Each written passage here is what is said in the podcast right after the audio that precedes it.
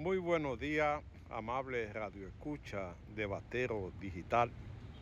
En nuestro editorial de hoy queremos manifestar que el gobierno se adelantó a nuestro pedimento de que fuera declarada de seguridad nacional el problema del alcohol adulterado que ha matado a cientos de dominicanos, que está llevando tristeza a la familia dominicana y que hasta ahora no hay un régimen de consecuencia.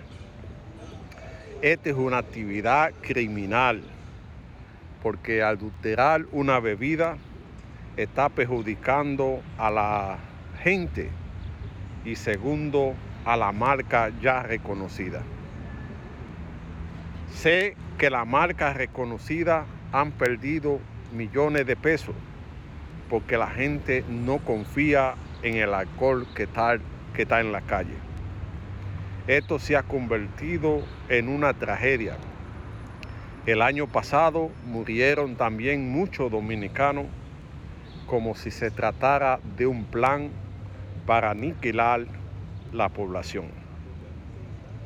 Entendemos que estamos pasando por un momento difícil donde la gente no ha tenido la capacidad de entender la situación y se embarcan en la bebida, en la droga y a veces hasta en la violencia para salir de esta situación que está. El encierro ha llevado al pueblo a cometer grandes errores que han pagado hasta con la vida.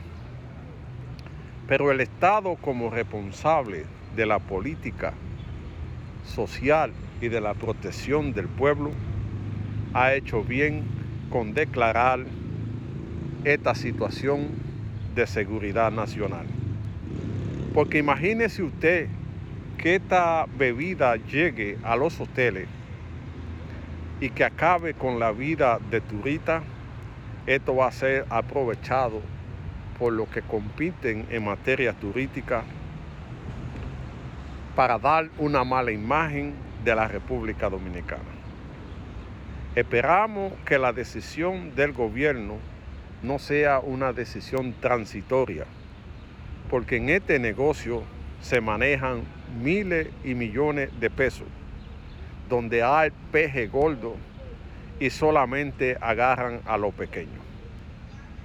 Todo el mundo sabe en qué colmado venden este tipo de ron, porque se ven la fila de gente buscando esta bebida y porque va de boca en boca diciendo dónde la venden.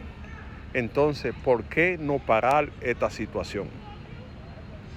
El gobierno debe parar a como sea y mantener una política permanente de protección al consumidor.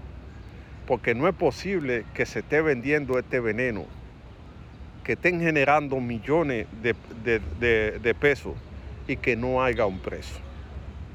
Hay que ver quién está detrás de esto, quiénes lo transportan, quiénes lo dejan pasar, quién vende el etanol, quién vende, dónde están las fábricas eh, a quién pertenece. Todo lo que tenga que hacer el gobierno tiene que hacerlo para proteger el pueblo. Por eso es que siempre insistimos en que en el Estado debe ser fortalecido, porque nadie puede desafiar la autoridad del Estado. Esta muerte no se puede quedar sin una, sin, sin una consecuencia. El que ha cometido este crimen debe pagar porque si no se hace justicia, mañana todo el mundo va a hacer lo que le da la gana y van a seguir muriendo dominicanos. Señor presidente de la República, sé que está en un compromiso internacional, pero a su regreso ordene parar esta matanza de dominicanos como quiera que sea.